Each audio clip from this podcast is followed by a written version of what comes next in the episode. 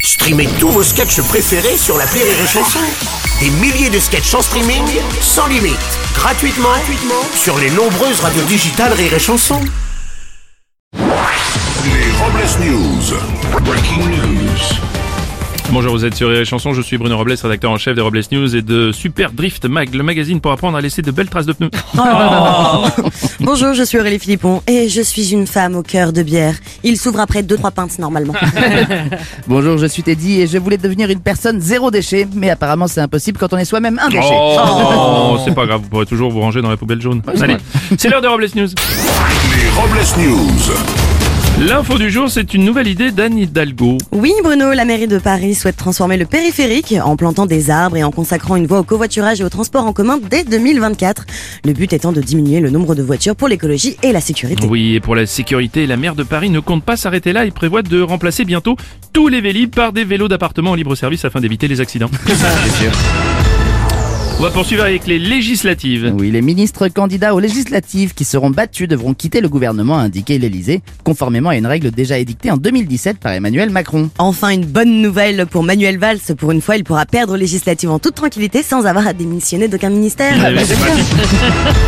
On va continuer avec une info internationale. Le gouvernement français a déclaré que l'adhésion de l'Ukraine à l'Union européenne serait un long processus qui prendrait sans doute 15 ou 20 ans. Ouais, un délai qui peut sembler extrêmement long, mais le gouvernement se justifie en expliquant que le dossier allait être traité conjointement par Pôle emploi et la CAF.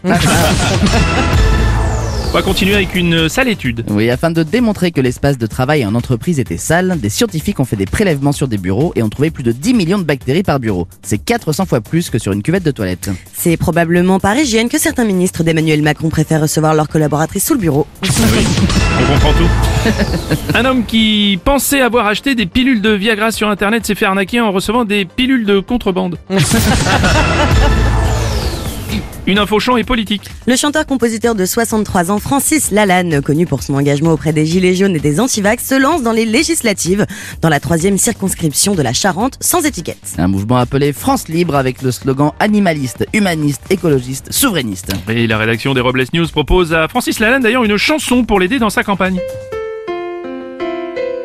La lane trop trop, la lane trop trop, trop trop rigolo, rigolo. On y croit. On termine avec euh, les chanceux du jour. Les myopes Et oui, quand ils en ont marre de voir nos gueules, ils retirent leurs lunettes et pouf, le monde c'est du coton. Merci d'avoir suivi les Robles News et n'oubliez pas. Rire et chanson. Deux points. Désinformez-vous Les Robles News. Sur Rire et Chanson. Rire et chanson.